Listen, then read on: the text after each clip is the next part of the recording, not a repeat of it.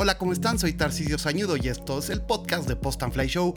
Pues el día de hoy vamos a tener un podcast muy interesante que me puse a, imaginar, a soñar, también un poco a predecir, ¿no? Con mi experiencia, qué es lo que debería y puede pasar con el futuro inmediato de los drones, principalmente los drones de consumo, aunque tocaremos algunos un poquito más arriba. No solamente vamos a hablar de DJI, vamos a hablar de otras marcas que espero tengan crecimientos fuertes, un poco ser realistas con las cuales no creo que, que digamos tengan este crecimiento tan fuerte, pero es un hecho que tiene que haber una evolución porque pues empezamos a llegar a puntos donde dices, ¿y ahora qué le pueden mejorar a un Mavic Air, a un Autel Evo 2, ¿no? un Mavic 3, a un Mini, a un Mini 3, e, etcétera? ¿no? Es, encontrar eh, qué es lo que se realmente necesitamos como usuarios, ya sea de hobby o profesionales en los drones. Así que comenzamos.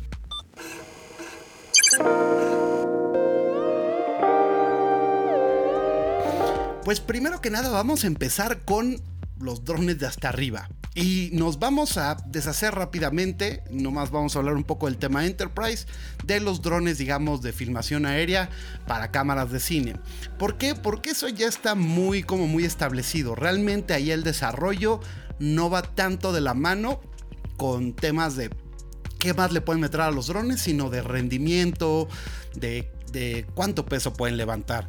Y ahí sí tenemos un líder que yo creo que ya lo tiene muy asimilado de JI y es la gente de Free Fly. Ellos tienen la verdad ahí sí el liderato y DJI es un, digamos, un segmento que no ha podido conquistar desde el S1000, que fue, yo creo que es de los fracasos más grandes que ha tenido DJI duró muy poco realmente siendo como, como relevante. Y luego intentó con los Matriz, ¿no? Y, son muy buenos drones comparados en precio y todo, pero no se han, digamos, quedado con el mercado. Si tú ves las grandes filmaciones, vas a ver FreeFly. Entonces ahí ese segmento, digamos que lo está enfocando de ese tamaño de drones y es donde sí está teniendo éxito de es en el mundo Enterprise, donde en ese segmento es el líder de los drones grandes, ¿no? Los Matriz 300, eh, todos los modelos que han sacado malas cámaras son los líderes. Lo mismo en la parte agropecuaria, ¿no? Con los agras, igual. Hay competencia y todo, pero ahí sí tienen. Y es un mercado que ha crecido, como lo platicamos en los primeros podcasts, ha crecido enormemente. Pero no crean que el mundo enterprise lo tiene, eh, digamos, eh, tan, tan dominado eh, DJI, porque en segmentos plegables ahí las cosas cambian. Pero entonces vamos a tener que bajar ahora a un lugar donde llegó Sony, ¿no? Sony llegó en un segmento, digamos, que va entre los grandes drones, ¿no? Los Free Fly, los Matriz y el Inspire. Con un dron que siento que está mucho más eh, pegado a los grandes que al Inspire por el tamaño y porque es un dron pensado para cargar cámaras, ¿no? Por más que sean las alfa, pues son cámaras muy potentes con grandes, grandes códex y pues una, un juego de que tienes de lentes que te permite hacer cosas muy cinemáticas y que seguramente pues va a poder entrar a, a grandes producciones, ¿no? Entonces está ahí. Y yo creo que ahí es donde DJI a forma de verlo yo, no va a querer entrar. Es decir, yo no creo que quiera un dron grande, o sea, ya entrar en ese segmento para cargar cámaras fijas. Pero siento que si quieren continuar teniendo fuerza en el segmento que le sigue abajo, que es del Inspire, el Inspire 3 va a tener cosas para competirle justamente al de Sony. Entonces vamos a hablar de ese segmento. La diferencia es que el dron de Sony es muy grande, es un gran dron y el Inspire es un dron que es mucho más portátil a comparación ¿no? de, del AirPic de Sony. Entonces, eh, en ese segmento tenemos pocas posibilidades que entren otros actores. No, no creo que entre Autel. Obviamente los, los, no, este, eh, Fimi, eh, Hobson, todos ellos no van a entrar, bueno, a mi forma de ver, a ese segmento. Entonces, realmente DJI creo que ahí tiene la libertad de dos caminos. Y es decir, hasta aquí llegó el Inspire, puede pasar, lo hicieron con el Phantom.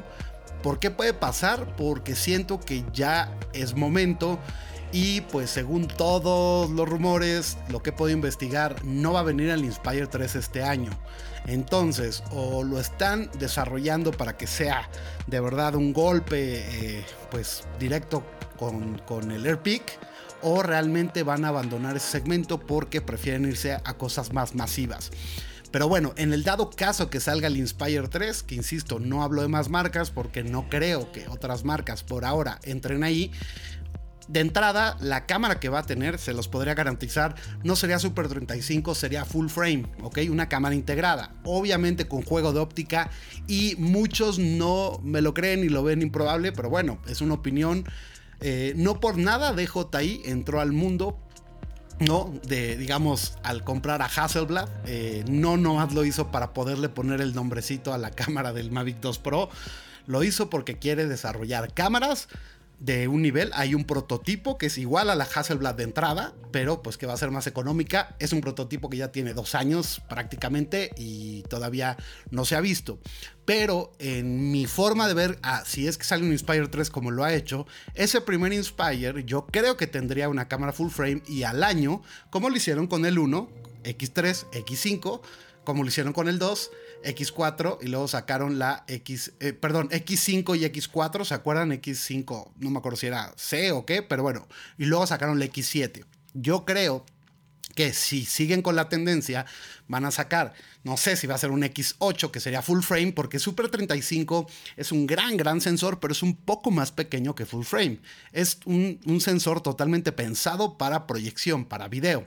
El Super 35 es más de foto, pero digo, perdón, el, full frame es, es más un, tiene un aspecto de mucho más, es 4.3 a comparación del que es 16.9 del Super 35 y es más grande el full frame. Entonces creo que eso sí lo pueden lograr sin problema. Harían eso, sacarían lentes nuevos, no serían compatibles con el X7 y un año después, insisto, esto es una especulación mía, yo creo que sí sacarían una medio formato. Es muy posible, pueden desarrollar perfectamente. Si lograron ya meter, o sea, estamos hablando que el Inspire 1 era un sensor más pequeño, para que se den una idea con la primera cámara, más pequeño que el Air 2S era del tamaño prácticamente del Mini, del Mini SE, del Mini 2. O sea, entonces, si entienden cómo están cambiando las cosas, yo sí veo probable que puedan adaptar una cámara de medio formato que entrara en un Inspire 3, insisto, un año después de que lo lanzaran, porque así le han dado juego. Igual y no, pero creo que por ahí está, digamos, este segmento de los, los, drones de este tamaño. Y ahí viene un espacio muy interesante, el espacio de abajo. Y no, no es el espacio del, del Evo 2 ni del Mavic 2 Pro. Mavic 3 esperemos que sea antes de lo que esperamos. Pero eh, la realidad es que hay, un, hay un, un camino muy largo entre un Inspire y un Mavic 2 Pro. Y ese camino se pudo haber, digamos, eh, con el tiempo, si estuviéramos ya hablando de un Phantom 5 o 6 probablemente que fuera a salir ya, creo que ya estaría ese, ese segmento. La realidad es que ese segmento desapareció aunque hay otras marcas, sí, que, digamos eh, han sacado drones interesantes en esos segmentos. La marca Unic, por ejemplo, ha sacado drones más o menos que entrarían en eso. Y ese segmento es un segmento que va a pesar más de un kilo y menos de dos kilos, ¿no? Es lo que tiene que ser. Ese era el, Phantom. Si pesa más de dos kilos, pues ya mejor te vas al, al, segmento del Inspire, ¿no? En muchos países las regulaciones cambian muchísimo. O sea, de, en México, por ejemplo, es un cambio abismal entre un kilo 900 a 2 kilos. De 2 kilos es un segmento que se va hasta los 25 kilos y ya requieren de autorización para ser operados en cualquier circunstancia, etc. Entonces, pues sí, es importante que pese menos de 2 kilos. Entonces, este segmento es un segmento que yo creo que sería el lugar perfecto para el segundo, eh, digamos, golpe, por decirlo de una forma, de Sony. Es un segmento donde creo que Autel también debería entrar. Y es un segmento que DJI creo que no debe descuidar. Creo que puede sacar algo. Digamos, yo lo he dicho, no va a ser un Phantom porque no va a tener ese diseño. Tiene que ser un dron plegable. Creo que cualquiera que le entre ahí no pueden ser como los UNEC, que son como pequeños, digamos, eh, matriz, ¿no? Pequeños, no. Tiene que ser un dron plegable grande, ¿no? Autel Evo va hacia allá. O sea, si tú comparas un Mavic 2 con un Autel Evo 2, pues es mucho más robusto el Autel Evo. Entonces creo que si hay espacio para jugar en menos de 2 kilos en un dron plegable con cámaras muy interesantes. Sony, creo que si lograra ahí, tiene un sensor que es buenísimo.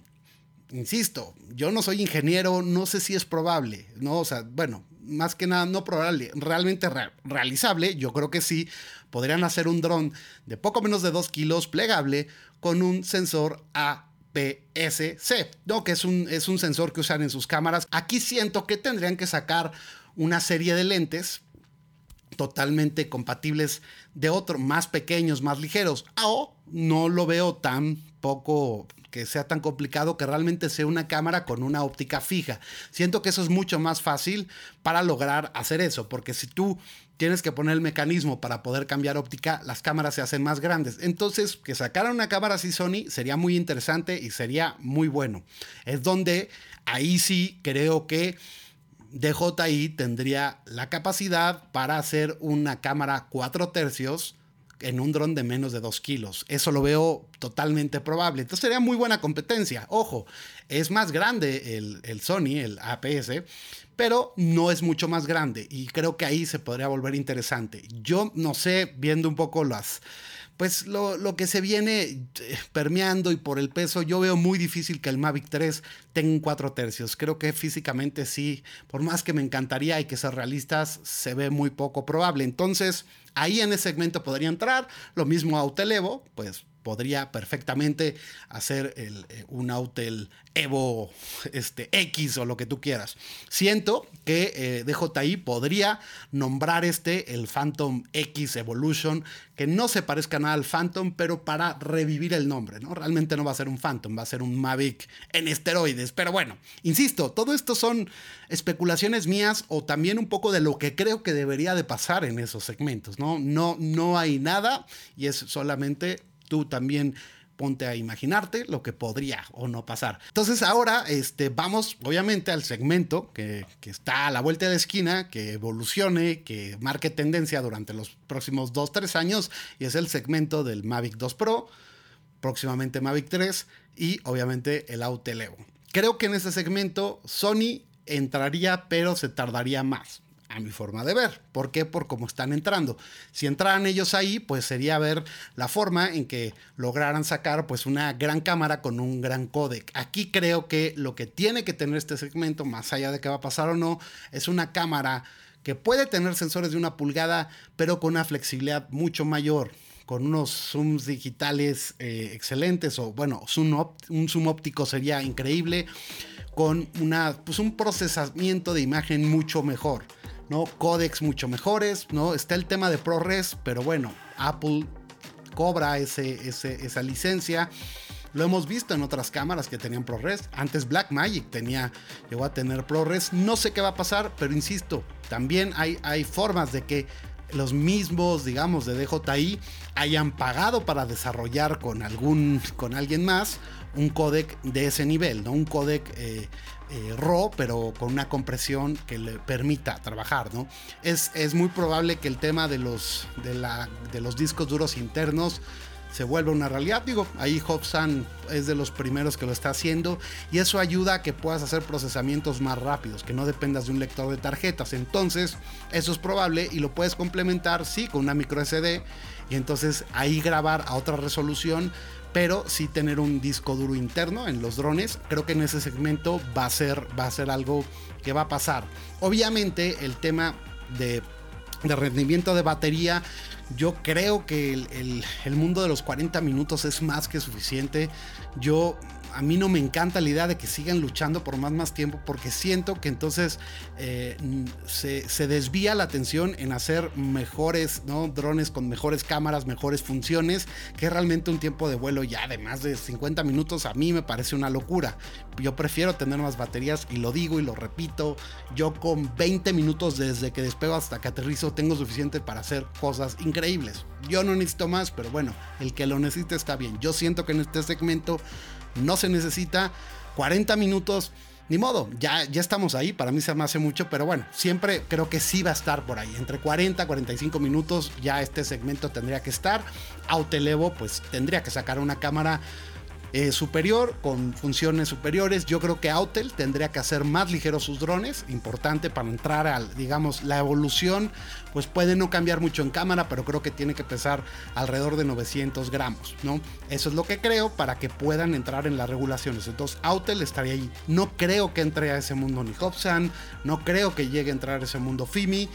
No va a entrar, obviamente, porque ellos lo dijeron, eh, Parrot, entonces ese mundo lo tiene DJI tarde o temprano, a ver si llega Sony, sería increíble. Y ese mundo lo tiene que competir Autel, ¿no?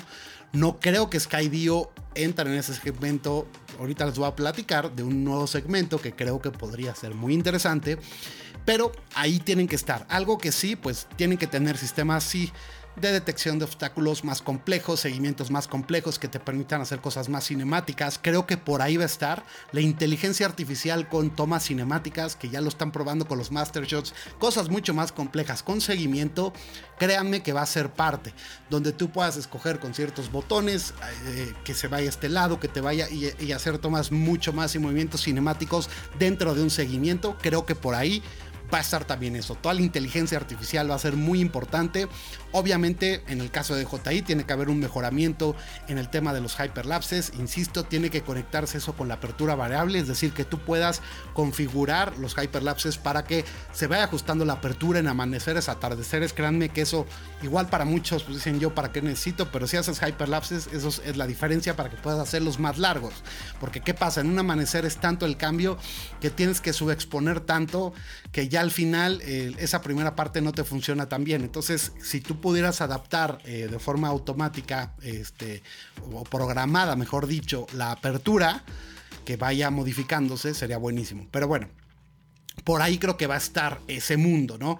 Ahora vamos a bajar a otro, a otro mundo que no existe, que podría ser un segmento muy interesante, que más o menos no existe, pero que podría haberlo creado Skydio. Y es el action, eh, ¿no? El, mundo de, de, drones de acción, ¿no? Action drones. Drones totalmente pensados para grabarte sin que te preocupes por nada más. Ya lo existe, pero con un enfoque pues más portátil, tienen que ser más portátiles y con mejores cámaras, ¿no? Eso, digamos, no, no existe, no se llama así, pero creo que es un segmento muy interesante que podrían entrar muchos. Yo creo que ahí sí podrían entrar bastantes. Digo, igual GoPro eh, ya, ya le tiene mucho, mucho respeto a este tema de los drones y no, pero estaría muy bien que GoPro dijera, va, otra marca que puede entrar en ese segmento, no sé si se animen o probablemente colaborando con otra, pues son Insta360, ¿no? Podrían entrar. Obviamente DJI, Skydio lo tiene. Autel, no sé si les interese, pero estaría interesante. Entonces ahí podría volverse. Que sean drones, el equivalente a una cámara GoPro, pero en un dron. Entonces, un, sí, yo creo que son drones que tienen que tener cámaras 360, tienen que ser drones que tengan un seguimiento eh, perfecto y, este, y que sean más portátiles que el Skydio siento que es un segmento muy interesante que esperemos que pase tarde o temprano. Y si llega a aparecer y se llama así, pues bueno, o, o sí. Eh, mucha gente este, va a ver este video y lo van a desarrollar o realmente pues es algo que tampoco estás eh, encontrando el hilo negro, ¿no? Estás viendo algo y pues es, es probable que pase. No sé, igual y nunca pasa, pero sería muy interesante. Ahora vámonos a otro segmento que eh, de tamaño es más pequeño, pero tiene que llegar. Y es el segmento de los eh, drones inteligentes Whoops, ¿no? Los cine Whoops, pero inteligentes. Es decir, un DJI FPV, un DJI Whoop, un Autel Whoop, el que las marcas que me digan que desarrollen drones similares a los de acción, sí, pero ojo, este tienen que tener un enfoque muy diferente, un enfoque a que no vuelen de forma automática, sino que tenga ciertas ayudas para que tengan mejores rendimientos, baterías inteligentes, muy buena cámara, muy buena movilidad, algunas ayudas cuando se requiera. Creo que podría ser muy interesante y yo espero que DJI lo saque tarde o temprano. La verdad es que no lo veo tan, tan improbable y sí tendría que haber más competencia. Insisto, si GoPro decide si voy por los drones otra vez, también podría entrar ese segmento perfectamente y o con una colaboración con alguien Pero ese segmento espero que aparezca porque va a ser increíble. Digo, yo ya, ya tuve mi experiencia con un CineWhoop, ¿no? Este, la verdad, este, con BTFPB me gustó y todo, pero tengo que eh, ser sincero que sí es complejo todo el proceso, que no está nada mal, pero mucha gente no tiene el tiempo ni todo para dedicar y empezar de cero. Entonces uno, un dron que realmente pues te facilite eso, pero tenga esa configuración puede ser muy interesante. Entonces ese segmento espero que aparezca porque también sería buenísimo. Y ahora vamos a un segmento complicado complicado porque ¿qué más puede mejorar? Ese es el, el segmento del Air. Y creo que el segmento del Air tiene un tema y es que ahí van volando libres, ¿no? De JI. Entonces creo que ese segmento va a evolucionar con, eh, pues, ¿qué puede pasar con un Air 3, ¿no? Pues va a tener apertura variable, sensor de una pulgada, tendría que ser 8K, algunas cosas así, pero también es importante que quien va a marcar la tendencia de ese segmento, les guste o no les guste, el Mavic 3. Lo que haga el Mavic 3 va a marcar la tendencia, eso también hay que aceptarlo en el segmento del Mavic, pues va a marcar la tendencia con Autel o con los que le quieren entrar 100%. Así pasó con el Mavic Pro, el Autel Evo. Así pasó con el Mavic 2 Pro, el Autel Evo 2. Va a pasar, ¿no? O sea, van a buscar la tendencia para lo mínimo, o sea, lo mínimo que se necesita es eso, ¿no? Y de ahí, ¿cómo le pueden competir? Recuerden, el Autel Evo 2 se lanzó hace año y medio el Mavic 2 Pro se lanzó hace 3, ¿no? Entonces esa tendencia va a volver créanme, al menos que Autel tomara una decisión, que espero no lo haga, de abandonar ese segmento y que lo haga como Parrot. Espero que no pase y que se quieran dedicar más al Enterprise, ¿no? Entonces, el Air 2, el Air 3, y, y si llegan a entrar ahí algunos otros, que no hay competencia hoy en día para ese segmento, la competencia es decidir gasto más o gasto menos, ¿me entiendes? O sea, esa es la competencia. O me quedo con un mini o me voy por un por un Autelevo o por un Mavic 3, Mavic 2, lo que exista. Entonces ahí creo que van a ser drones que estén cercanos a los de arriba, pero con un poquito de menos, con alguna cosa menos en menor tamaño. Entonces ahí no sabría decir qué necesito. La verdad es que el Air 2S me parece un, un dron perfecto. O sea, para mí que lo uso profesionalmente es el dron perfecto. Pero este, ya verán un programa, digamos, un video muy interesante que ya está programado, que voy a hablar del Mini 2 después de 10 meses y vamos a hablar muy bien. Y también vamos a hablar un poco de la competencia, cómo está lo que ya estamos viendo del Hobson y si realmente o no es, es, es, una amenaza ¿no? para el Mini 2. Va a estar muy interesante, pero por lo mismo, ahí es donde este, pues el Mini 2, eh, ¿no? o sea, muchas veces pues sí la gente dice, sí le salto al Air 2 y mucha gente me ha dicho, no, la verdad sí, por los hyperlapses ya preferí invertir más. Entonces hay ese mundo, digamos, la competencia de ese segmento es arriba y abajo, pero es tan interesante que entrará otro. Y ahora vamos a hablar también eh, en el segmento un poquito de leer y para arriba de los Enterprise. Y este sí es un segmento que se está poniendo muy interesante, donde DJI no tiene el camino para nada fácil y Parrot lo está haciendo muy bien. Eh, Aute lo está haciendo muy bien. Digo, simplemente están adaptando el, el Evo, así como lo hizo el Mavic 2 con el Enterprise. Y Skydio lo está haciendo muy bien. Este segmento tiene muchísimo dinero, tiene mucho interés porque le invierten mucho dinero grandes corporaciones y entonces una, instancia gubernamental puede hacer un pedido de 50 drones, ¿me entienden? Entonces ese segmento es muy interesante, es un segmento que no, no tengo experiencia, pero créanme que ese va a estar peleadísimo. Creo que va a ser de los segmentos más peleados, además del de los mini para mí. Pero bueno, ese, ese, segmento ahí está. ¿Y qué necesitamos ahí? Pues no sé, pero pues va a haber mejoras en todo y tecnología, mejores cámaras, eh, tecnologías, lidiar, muchas cosas muy interesantes. Pero bueno, ahora vamos un poquito, vamos a bajarnos al segmento que yo creo que se va a volver el segmento de las grandes grandes guerras porque ahí sí va a haber mucho más yo creo que actores que van a ir entrando poco a poco. Creo que hay marcas que igual tarde o temprano se van a animar por ahí. Marcas grandes chinas no este que puede ser y también eh, japonesas coreanas eh, de Estados Unidos. Creo que hay marcas que se van a ir animando por ese segmento que es el de los minis. Realmente qué necesitamos en los minis pues yo en lo personal creo que es un segmento que funciona bien, eh, siendo lo menos sofisticado, porque ayuda a que sea de entrada y que la gente aprenda, pero bueno, ahí sí se lo tenemos que agradecer para muchos, para otros igual y preferían no, a Hobson porque si se puede, en menos de 250 gramos, si se puede, ya se vio, poner este, los, los, los, sensores. Ya lo que no se puede, ¿no? por lo que estamos viendo, es que todo eso funcione a la perfección y que digamos un mini realmente sea un dron que se le ponga, déjate tú a un mini 2, que se le ponga un Air 2S, ¿no? Por características, pues todavía no lo han logrado. Entonces, creo que el segmento en qué va a mejorar va a mejorar en temas, obviamente el peso, pues ya lo tienen. Las cámaras van a mejorar bastante, ¿no? Los códecs van a mejorar, van a mejorar que tengan perfiles de color. Entonces, eh, Mini 3 por ahí va, a traer eso. Sí van a traer sensores, va a ser un estándar, por lo menos sensores adelante. Y probablemente, igual, una de las grandes, digamos, cosas que podrían pasar es que también modos inteligentes tipo hyperlapses y todo entren en este mundo, ¿no? En cuanto a resoluciones, pues 4K 60 cuadros, creo que es, es el estándar que deberían de buscar, yo no me iría más. ¿Por qué? Porque aparte del 60 cuadros se puede volver muy interesante, se puede, están las Osmo, ¿no? Sí se pueden en cámaras de ese tipo. Entonces creo que por ahí va a ir la tendencia. Lo que va a pasar ahí es que pues realmente, este, pues va a ser también DJI cuando saque el Mavic 3 va a poner el estándar y de ahí van a buscar los otros como fue con el Mini, ¿no? El Mini entonces llegó Fimi y ahora llegó Hobson y esperemos que entren a este mundo. Sony sería muy interesante y también Autel. Entonces pues más o menos así va a estar y si el más peleado va a ser el de los minis. Mm, no vamos a hablar tanto del Mini 2 porque yo creo que sigue siendo y no creo que esté muy asustado. Viendo un poco lo que ya se empieza a ver de la calidad de imagen, creo que no, no hay comparativa todo realmente donde veas que sí hay una mejor, un mejor resultado con la competencia con Fimin y con Hobson. Pero eh, eso puede cambiar con, con Finworms, etc.